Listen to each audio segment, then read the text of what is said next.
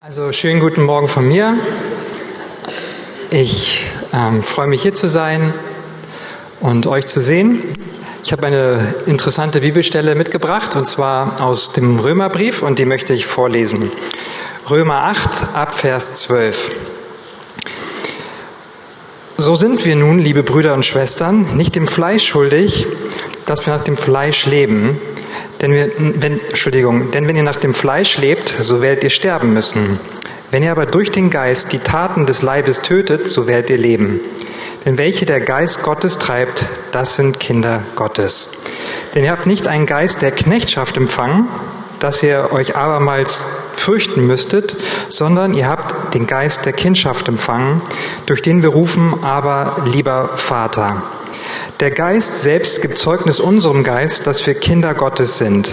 Sind wir aber Kinder, so sind wir auch Erben, nämlich Erben Gottes und Miterben Christi, da wir ja mit ihm leiden, damit wir auch mit ihm zur Herrlichkeit erhoben werden. Okay, das ist so heute die Einleitung, die ich bringen möchte, und es sind ganz, ganz, ganz bekannte Verse.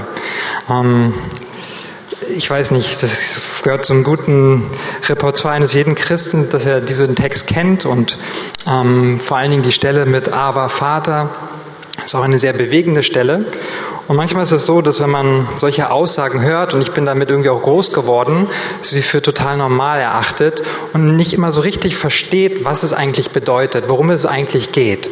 Also das Ergreifen, dass, dass es ins Herz fällt.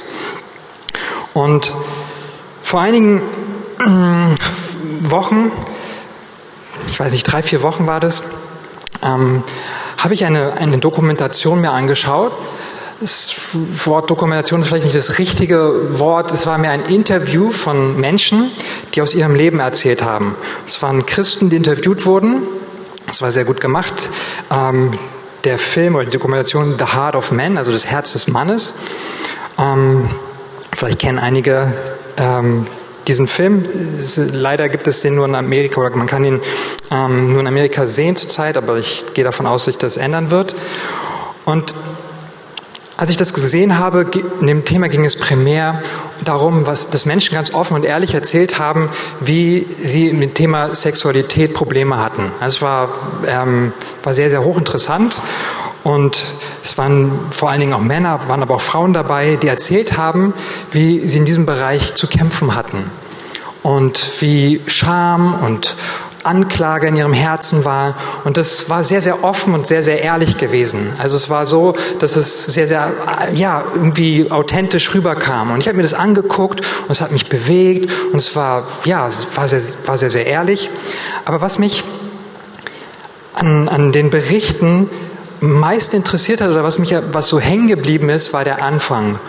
Und zwar, ähm, das waren auch Leute, die sich sehr gut ausdrucken konnten. Es waren Künstler, Schriftsteller, da waren Psychologen, einer hatte eine Professur gehabt. Also es waren alles eloquente Leute gewesen.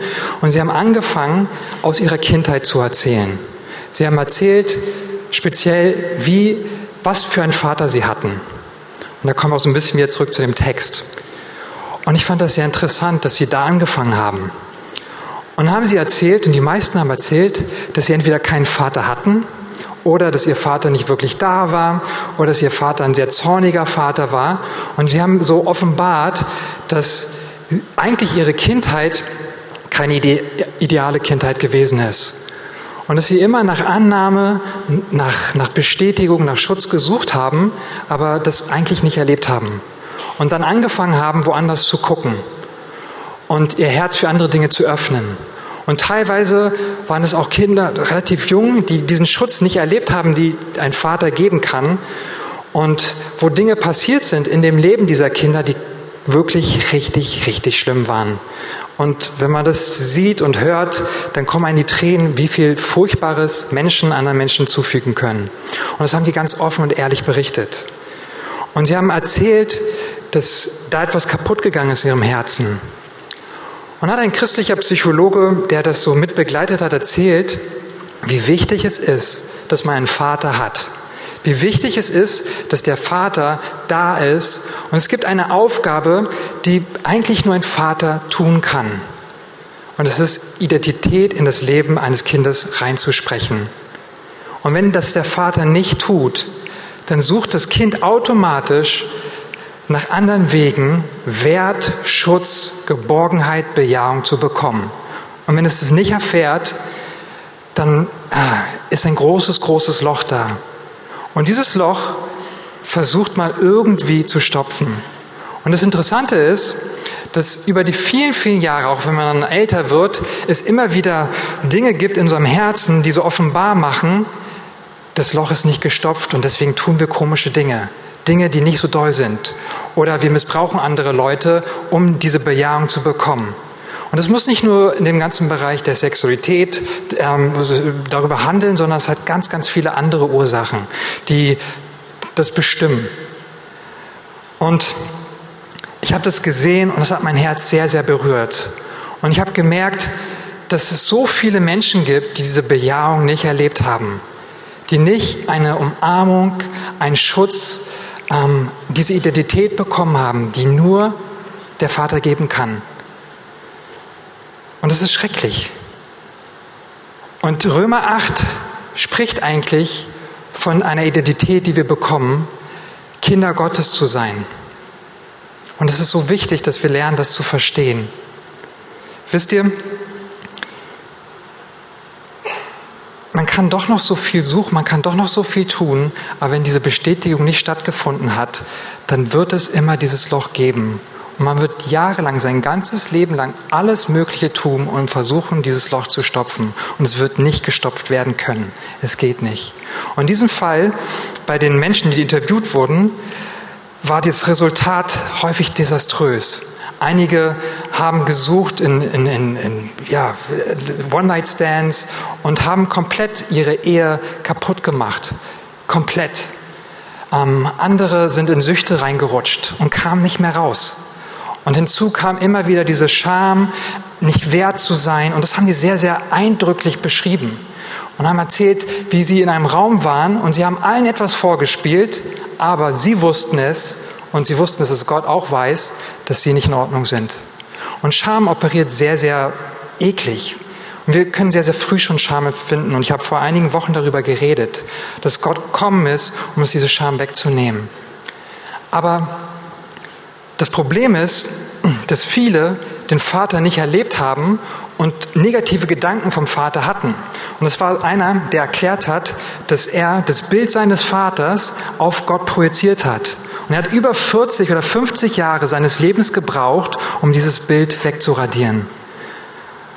Weil er sofort verstanden hat, ah, wenn es um den Vater geht, er hat an seinen Vater gedacht und hat an Gott gedacht und dachte, das ist irgendwie eins. Und hat das nicht zusammenbringen können.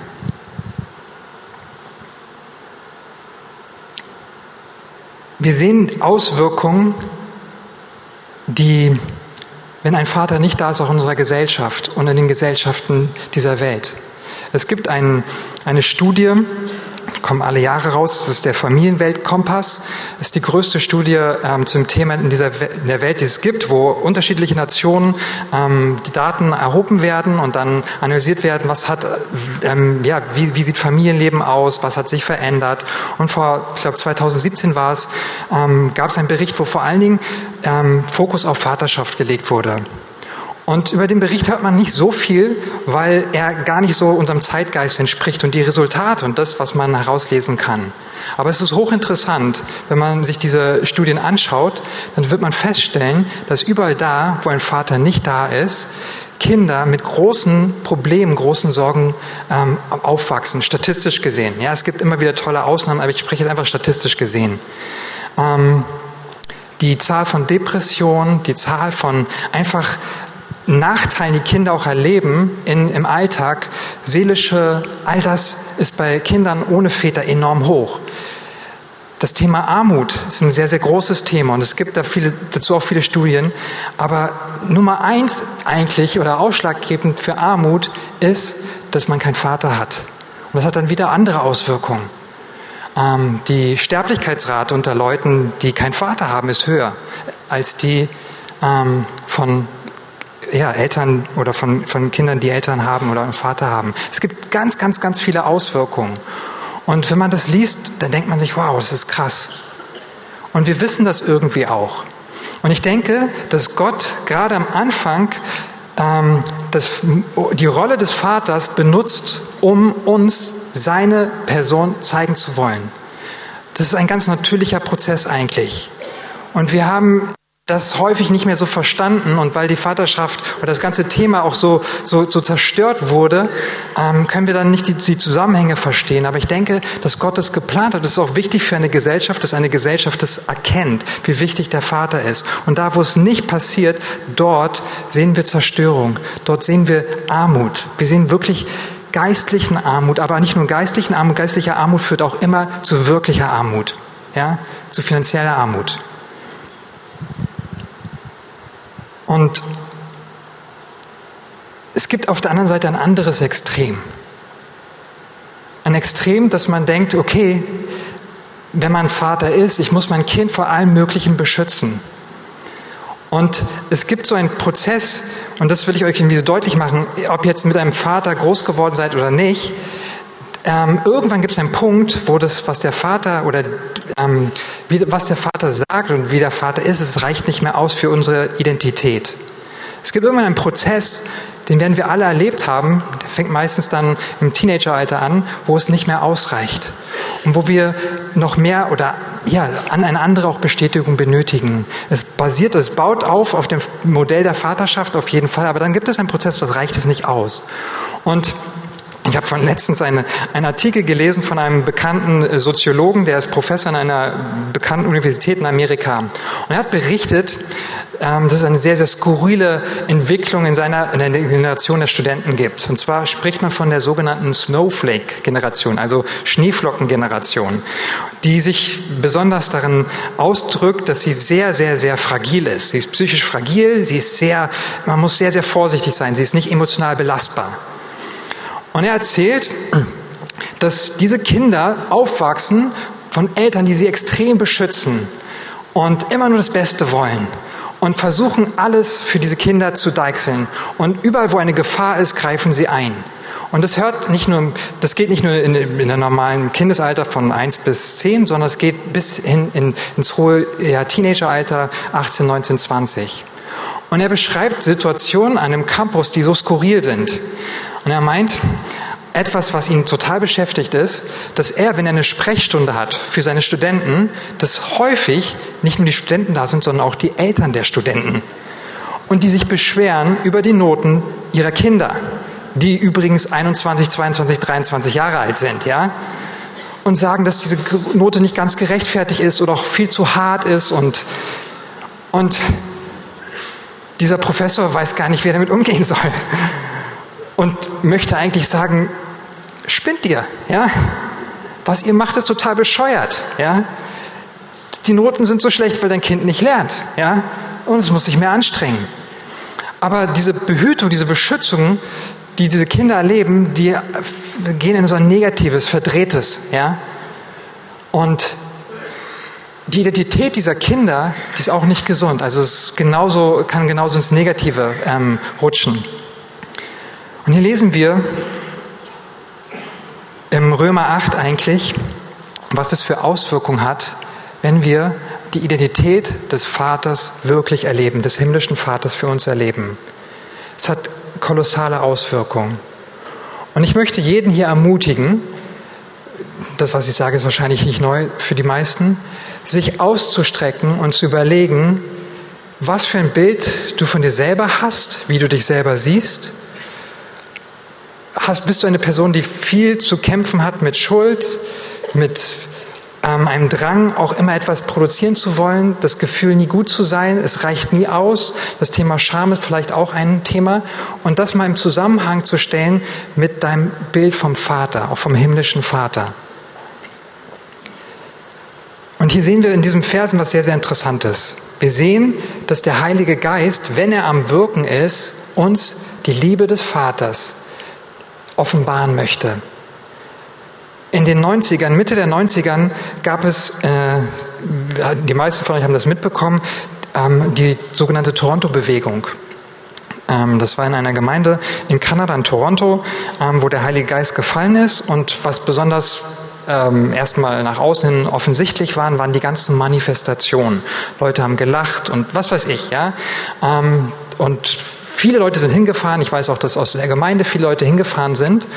Und viele haben so das Wirken des Geistes dort erlebt und, und auch beschrieben. Und vorrangig waren erstmal die sogenannten Manifestationen ähm, für einige Mittelpunkt. Und ich war nicht da gewesen, aber ich hab, weiß damals, ich war 16, 17 Jahre alt gewesen. Meine Eltern haben relativ viele Videokassetten, ich weiß gar nicht von wem, einfach zugeschickt bekommen, wo Zeugnisse und Predigten aus dieser Gemeinde drauf waren. Und es waren sehr, sehr viele. Ich würde sagen, fast ein ganzes Regal vor, 40, 50 Videokassetten. Ich weiß es nicht mehr genau, aber es waren sehr, sehr viele. Und irgendwie habe ich angefangen, als, als Jugendlicher, als Teenager, junger Mann, mir das anzuschauen. Und einiges war sehr skurril, einige Leute waren auch wirklich sehr skurril und ich muss wirklich sagen, dass ich auch das irgendwie bewundert habe, was die für eine Freiheit hatten und auch mit Leuten umgegangen sind, die, die wirklich skurril waren, so würde ich es formulieren, ja.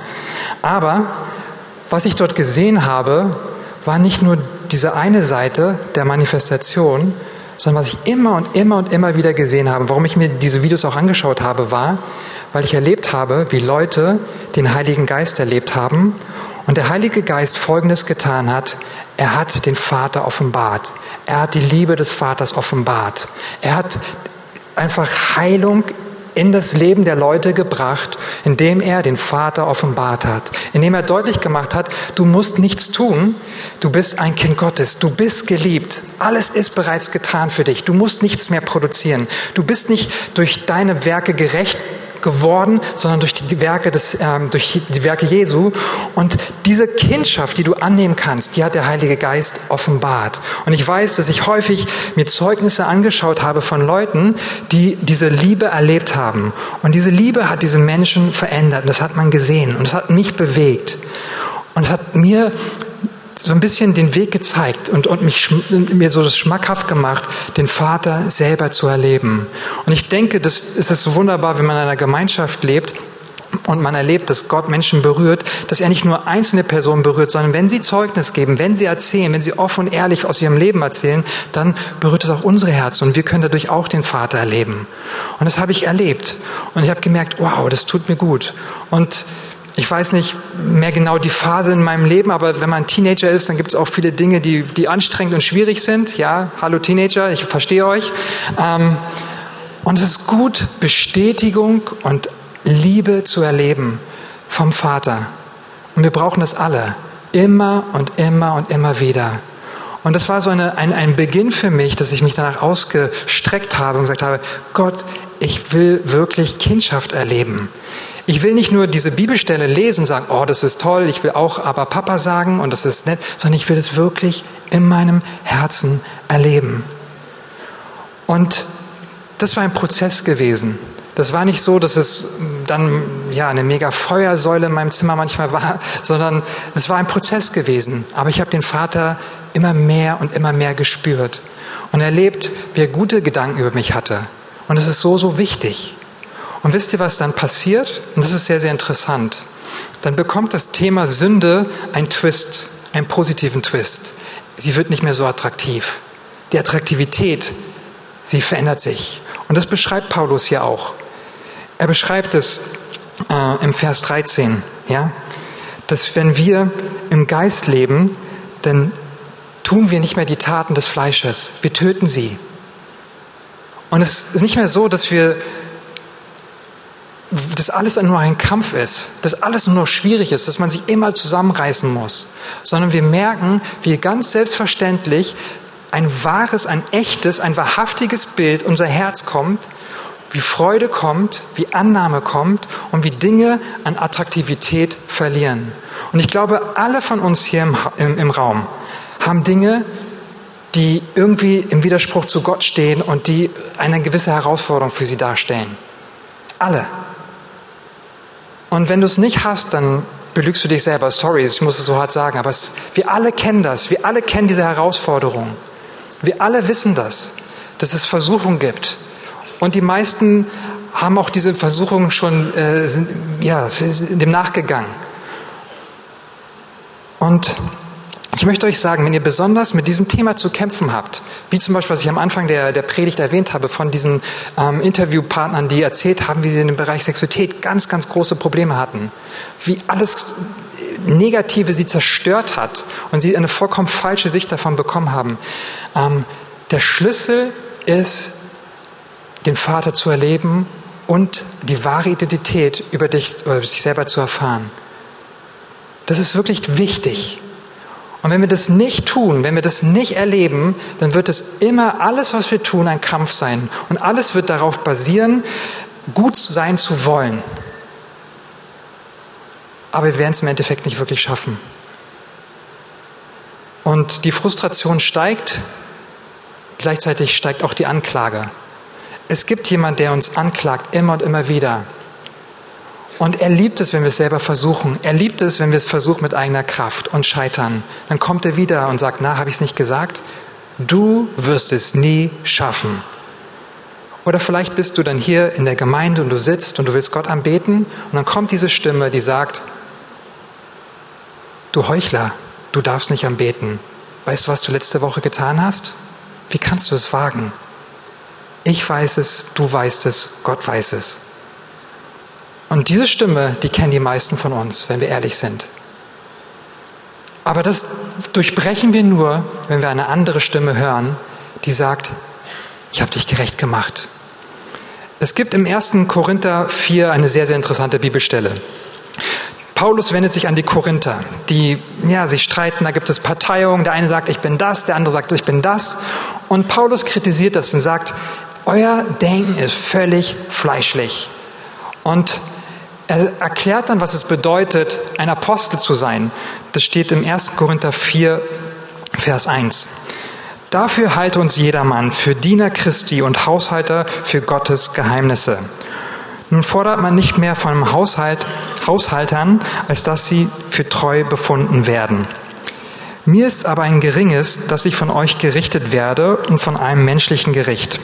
Auch richte ich mich selbst nicht. Ich bin zwar mir keiner Schuld bewusst, aber darin bin ich auch nicht gerechtfertigt. Der Herr ist aber, der mich richtet. in dieser Übersetzung kommt es nicht ganz so gut rüber. In den ähm, neueren Übersetzungen wird es ein bisschen klarer oder ein bisschen schärfer, was Paulus sagt. Ich möchte euch ähm, aus der Genfer, aus der neuen Genfer Übersetzung vorlesen, aber aus der ähm, Hoffnung für alle oder aus den neueren Übersetzungen wird es ziemlich sichtbar, was Paulus eigentlich hier für, für ein scharfes Wort verwendet an die, an die Christen in Korinther. Also ab Vers 3, darum geht es mir. Allerdings ähm, hat es für mich keinerlei Bedeutung, welches Urteil über mich fällt oder sonst irgendeine menschliche Instanz über mich zu Gericht sitzt. Was Paulus hier sagt, ist sehr interessant. Das, was ihr über mich denkt, spielt keine Rolle. Interessant. Jetzt geht es aber noch weiter. Nicht einmal ich selbst maße mir ein Urteil über mich selbst an. Es gibt diesen Trick. Es ist ein, ja, es ist ein, ein Trick, dass man, wenn man irgendwie merkt, dass, dass ein, Leute, die einem nahestehen, irgendwie, ja, kratzen so innerlich, seelisch und ähm, es einem nicht gut geht, wenn man irgendwelche Ratschläge bekommt, dann gibt es dieses, dieses die, was wir alle kennen. Das ist doch nicht wichtig, was andere Leute über dich denken. Ja? Kennt es wahrscheinlich alle. Ist doch nicht wichtig. Wichtig ist, was du über dich denkst. Aber das ist ein, ein, ein, eine Sache, die nicht wirklich funktioniert. Und Paulus macht diesen Fehler nicht. Paulus sagt nicht, es ist nicht wichtig, was über mich denkt. Ich bin sowieso der Größte. Haha. Nein, das tut er nicht. Er sagt, es ist auch nicht wichtig, was ich über mich denke. Das spielt keine Rolle. Ich habe vor einigen Wochen darüber gesprochen und darüber es deutlich gemacht, wenn es um den Bereich Wert geht, dass man sich nicht selber, seinen, seinen, seinen Wert nicht selber definieren kann. Es funktioniert nicht. Es ist eine ganz einfache ökonomische Regel. Der Wert wird außerhalb von jemandem, außerhalb von einem Verkäufer gegeben. Und alles andere ist ein Taschenspielertrick. Du kannst sagen, oh, ich bin ganz, ganz viel wert und ich bin ganz, viel, ich bin ganz kostbar. Und das kannst du dir auch einreden, aber du brauchst jemand von außen, der das bestätigt. Du als Einzelner, dass du der Maßstab bist, es funktioniert nicht. Und überall, wo wir das sehen, ähm, dass Leute sagen, du musst dann selber erkennen, wie, wie wertvoll du bist und so weiter, das, das ist etwas, was nicht wirklich funktioniert. Und Paulus begeht nicht diesen Fehler. Er sagt nicht, es ist egal, was du denkst. Er sagt auch, es ist egal, was ich über mich denke. Es spielt eigentlich keine Rolle. Entscheidend ist, was Gott über mich denkt. Und er benutzt hier so ein Vokabular, was wir aus dem Gerichtssaal kennen. Ja? Das Urteil, was gesprochen wird, das spricht Jesus und das ist entscheidend. Und das ist so, so wichtig, dass wir das verstehen. Und das Urteil, was Jesus über uns ausspricht, ist ein gutes. Wir sind gerecht. Römer 8, ich habe gerade aus Römer 8, Vers 12 was vorgelesen, aus Römer 8, Vers 1 heißt es, es gibt keine Verdammnis. Das heißt eigentlich wirklich, es gibt keine, ähm, ja, keine Bestrafung mehr. Du bist gerecht gesprochen worden. Du bist frei. Das ist, was Jesus sagt. Und das müssen wir verstehen, das muss unser Herz fallen. Und das ist, was Paulus sagt. Es ist nicht entscheidend, was andere Leute über mich denken, es ist aber auch nicht entscheidend, was ich über mich denke. Es ist allein entscheidend, was Gott über mich denkt. Und er denkt Gutes über mich. Und hier kommen wir zurück zu dem Hauptpunkt. Wenn der Vater das tun kann, dann verändert es alles. Wenn dein Vater, der himmlische Vater, deine Identität definieren kann, verändert es alles. Und es muss unser Herz fallen. Es muss nicht nur eine Wortfloskel werden, sondern es muss wirklich in unser Herz fallen. Es muss zu unserer Wahrheit werden. Ich möchte euch ein, ein radikales Beispiel geben und wenn ich jemanden damit verletze, dann tut mir das leid. Ich hatte vor einigen, ich kenne eine Person, die ihr Leben lang geraucht hat. Und diese Person wusste auch, dass dieses Rauchen nicht gut ist für, diese, für sich selber. Ähm, sie wusste, dass das Rauchen nicht gut für den Körper ist, ja, alle möglichen Krankheiten ähm, können dadurch ähm, entstehen. Ähm, es kostet Geld, man stinkt. Es gibt so viele Gründe, warum es nicht gut ist, ja. Aber die Person wollte nicht aufhören. Er hat gesagt, nee, brauche ich nicht. Ich brauche einfach nicht. Das, das ist mein Ding. Und eines Tages veränderte sich das. Und die Person hörte auf zu rauchen. Und es gab einen Grund, warum diese Person aufgehört hat zu rauchen. Und zwar, weil sie mitbekommen hat, dass in der Familie oder im Bekanntenkreis ähm, eine Person, die auch jahrelang geraucht hat, mit äh, eine Diagnose bekommen hat, zwar Krebs, und zwar sehr, sehr starken, sehr aggressiven Krebs, einen Lungenkrebs. Und diese Person erlebte von der Diagnose bis hin zu dem Tod der Person, wie schrecklich das war, wie gelitten diese Person hat. Es war ein grauenhafter Tod, den diese Person, äh, diese, die ja, diese Person ähm, erlebt hat und ähm, die Person, die ich kenne und die die Person begleitet hat, hat das total erschüttert. Es war schrecklich gewesen. Es war wirklich schrecklich. Und als sie das gesehen hat, wurde plötzlich diese allgemeine Wahrheit, dass das Rauchen nicht gut ist, zu ihrer Wahrheit, zu ihrer persönlichen Wahrheit. Sie hat verstanden, dass es wirklich nicht gut ist. Sie hat es gesehen. Es hat Klick gemacht. Und wenn wir die Liebe des Vaters erleben, wenn wir erleben, das ist, was es bedeutet, angenommen zu sein, geliebt zu sein, nichts produzieren zu müssen, sondern einfach nur Kind sein zu dürfen, es wird alles verändern. Und wenn es in unser Herz fällt und Klick macht, hat es, wird diese Wahrheit, diese allgemeine, die ich, allgemeine Wahrheit, die ich gerade vorgelesen habe aus dem Römerbrief, sie wird zu unserer persönlichen Wahrheit. Sie wird Realität werden. Und sie wird den Unterschied machen. Und wenn sie das nicht tut, wird alles immer in dem Bereich Sünde und was auch immer ein Kampf sein. Weil wir immer und immer wieder uns nach Anerkennung, Liebe ausstrecken. Und dann versuchen wir halt besonders gut zu sein uns zusammenzureißen und zu zeigen, ich schaffe es doch. Und das ist nicht deine Aufgabe. Es heißt in keiner Art und Weise, dass ich irgendwie Sünde rechtfertige. Gar nicht, überhaupt nicht. Sünde bleibt Sünde. Sie ist nicht gut. Amen. Aber die Haltung, die wir dann einnehmen, ist eine andere. Geliebte Kinder, die wirklich geliebt sind, die bekommen eine andere Haltung. Und ich sehe das jetzt, wenn ich selber Vater bin, auch bei mir, wie, wie, wie, es manchmal herausfordernd ist. Ich weiß, vor kurzem gab es eine Situation mit meiner Tochter. Es gab, sie wollte irgendwas, was, was nicht gut war und es gab einen Streit. Nein, tu das nicht. Und doch, das will ich und hin und her und ah, anstrengend. Kennt wirst wahrscheinlich die meisten Eltern, ja. Und irgendwann war das auch geklärt. Und ich weiß gar nicht mehr, vielleicht vier, fünf Stunden später habe ich meine Tochter in den Arm genommen und mit ihr gekuschelt und sie lieb gehabt und das Thema war auch vergessen und vergeben. Und dann sagte sie zu mir, Papa, das, was ich vorhin getan habe, das war nicht gut gewesen, das hätte ich nicht tun sollen. Und sie hat das in ihren eigenen Worten gesagt zu mir und manchmal ist es so, wenn wir, wenn irgendwie das Kind was Schlechtes tut, dann sagt man, jetzt geh dich entschuldigen. Und dann sag jetzt Entschuldigung. Und sagt, dann sagt sie immer die gleichen Worte, die Eltern sagen. Entschuldigung oder das war nicht gut, das war nicht gut gewesen. Sagt, dass es nicht gut gewesen ist, ja. Und dann geht das Kind, sagt, das war nicht gut gewesen. Und ähm, einfach, weil sie die Konsequenzen ähm, nicht spüren möchte, ja, oder irgendwie im Verbot bekommen möchte. Aber das war, und das war für mich so ein Bild, wo ich verstanden habe, was es bedeutet, auch für mich angenommen zu sein und der himmlische Vater uns sieht. Er kommt, er liebt uns und es ist so einfach, dann einfach die Dinge abzugeben.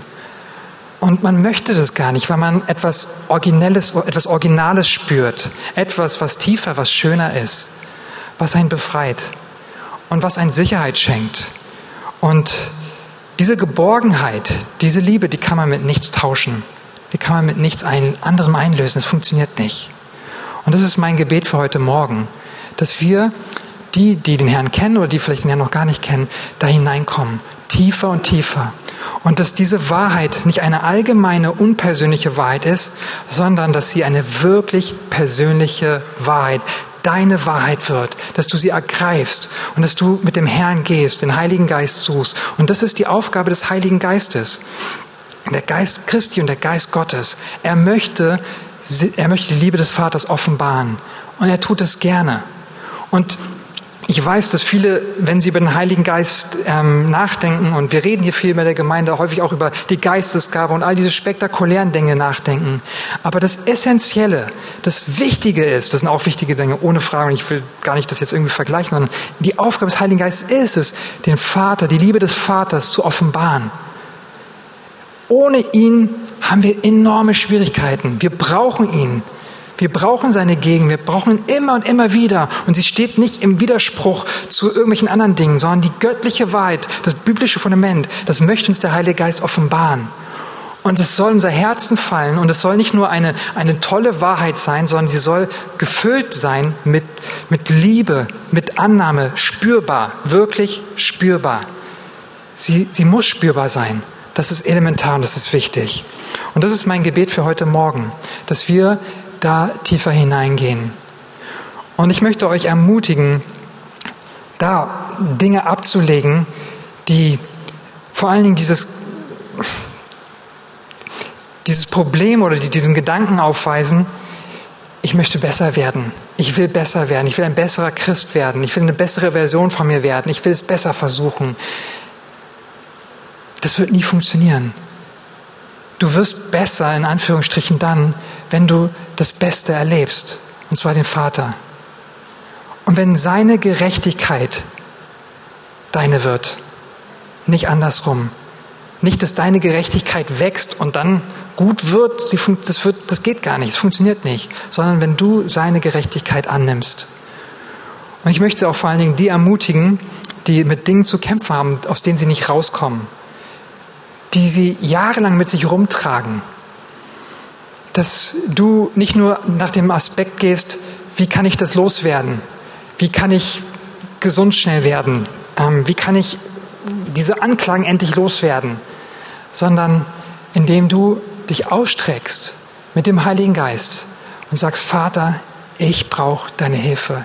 Ich muss wirklich wissen, was du über mich denkst. Ich komme da alleine nicht raus. Ich schaffe es einfach nicht. Das andere ist zu attraktiv. Das andere ist zu tief festgefahren in meinem Leben. Und es hält mich immer wieder fest. Oder vielleicht bist du eine Person, die, was ich gerade beschrieben habe, die sagt, da ist so viel Anklage, da ist so viel Scham da. Und eigentlich möchte ich immer fliehen. Eigentlich kann ich gar nicht richtig in die Gegenwart Gottes. Dann bitte den Herrn, dann bitte den Heiligen Geist, dass er diese Bibelstelle aus Römer 8, Vers 1 offenbart, was es bedeutet, nicht mehr angeklagt zu sein. Die Anklage, sie ist vorbei, steht dort. Und zwar nicht einmal, sondern ein für alle Mal. Diese göttliche Wahrheit ist so krass, wenn wir die verstanden hätten, sie würde alles sprengen. Und ich glaube, ich merke es selber bei mir, ich habe es nur bruchhaft erlebt. Sie ist so krass. Sie verändert alles. Und ich möchte euch ermutigen, da zu gucken. Einige Hinweise vielleicht noch, dann komme ich zum Ende. Wenn du Schwierigkeiten hast, mit Kritik umzugehen, wenn du Schwierigkeiten hast, Dinge anzunehmen oder ähm, wenn dich Sachen sehr, sehr, sehr schnell treffen, wenn sie dich irgendwie schnell im Markt treffen, wenn du dich schnell angegriffen fühlst, dann ist es häufig, oder ist es nicht häufig, sondern ist es ein Hinweis darauf, dass dir immer noch wichtig ist, was du über dir denkst oder was andere über dich denken. Und ich möchte dich einladen, dass du Paulus Perspektive kennenlernst. Es ist nicht entscheidend, was die anderen denken, es ist aber auch nicht entscheidend, was ich über mich denke. Es ist entscheidend, was Gott über mich denkt. Und sein Urteil ist bereits gesprochen. Und es ist ein gutes Urteil. Heiliger Geist, ich danke dir, dass du hier bist. Und ich danke dir für deine Liebe. Und ich danke dir, dass es im Römerbrief heißt, dass die Liebe des Vaters ausgegossen ist unseren Herzen, in unseren Herzen durch den Heiligen Geist. Und Heiliger Geist, diese Wahrheit, die wir alle kennen, dass wir Kinder Gottes sind, offenbar sie uns dass sie so tief in unser Herz fällt, dass sie wirklich Veränderung bringt. Herr, das bete ich für mein Leben und das bete ich für das Leben hier aller Anwesenden, die das möchten.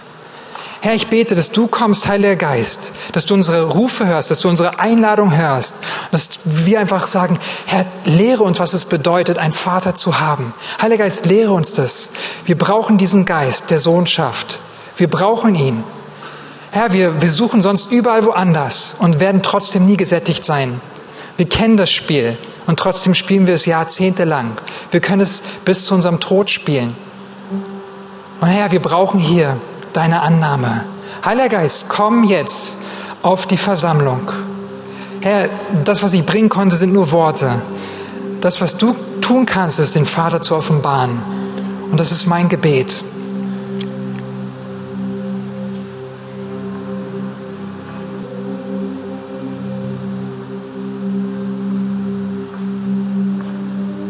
Herr, du durchforscht unsere Herzen. Und ich danke dir, dass du das nicht in Gräuel tust, sondern ich danke dir, dass du das in Liebe tust. Ich danke dir, dass wir wirklich sagen können, wir haben einen Papa, einen himmlischen Papa. Ich danke dir, dass, wenn wir das erleben, die Perspektive sich in unserem Leben verändert. Dass die Schreie, die wir haben, nach Anerkennung, nach Sättigung, nach Bejahung, dass sie wirklich nur von dir gestillt werden kann. Und Herr, es tut uns leid, da, wo wir die Ehre von anderen Menschen gesucht haben, aber sie nicht bei dir gesucht haben. Das Wort sagt auch, dass du ein eifersüchtiger Gott bist. Und diese Liebe, diese eifernde Liebe, sie ist so radikal. Sie, sie, sie ist etwas, was wir manchmal in unseren, ja, was wir noch gar nicht richtig verstanden haben, Herr. Offenbar uns das. Dass du immer und immer und immer wieder auf uns wartest, auch wenn wir gefallen sind. Dass du uns immer und immer wieder ermutigst. Dass du uns ja einfach aufrichtest ich danke dir, dass es bei dir keine Verdammnis gibt. Ich danke, dass wir gerecht gesprochen sind.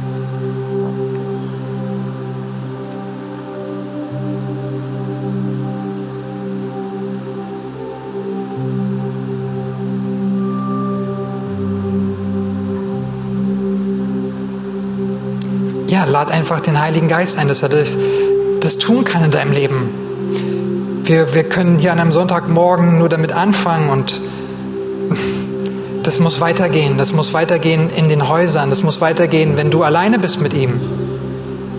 Ähm, sonst bleibt es nur eine allgemeine Wahrheit.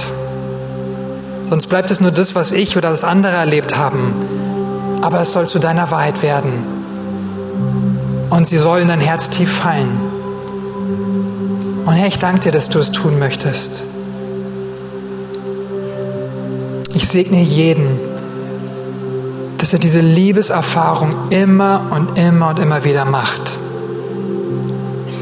Und dass man ja einfach schmelzt in deiner Gegenwart.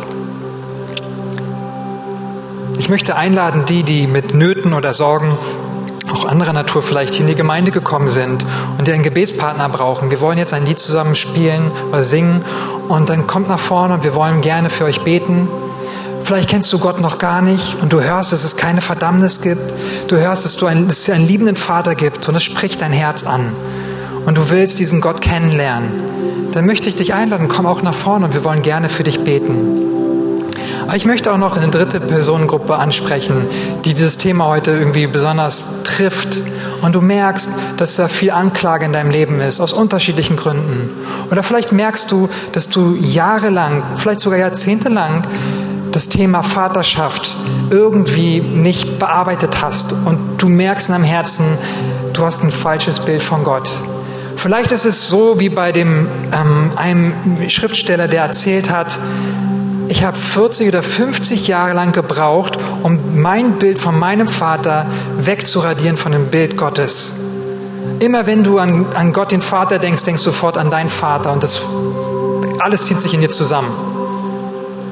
Und ich möchte dich einladen, dass wir einfach für dich beten und dass der Heilige Geist kommt und der Heilige Geist in deinem Herzen arbeiten kann, Dinge öffnet. Es geht auch nur so weit, wie du das möchtest. Und es wird nur ein Anfang heute Morgen sein. Aber es kann eine, eine große Befreiung stattfinden. Im Reich Gottes ist es so, dass kleine Schritte häufig große, gewaltige Nachbeben erzeugen können. Und es fängt manchmal einfach nur mit einer Entscheidung an, dass du sagst, hm, wenn ich ehrlich bin, da hakt es irgendwie und ich komme da nicht weiter. Und ich gehe vielleicht schon Jahre, Jahrzehnte lang mit dem Herrn, aber ich, das ist irgendwie etwas, was ich meide, ja, wie die Pest. Ich möchte dich einladen. Gib den Heiligen Geist noch eine neue Chance. Und wir wollen einfach kurz den Herrn anbeten.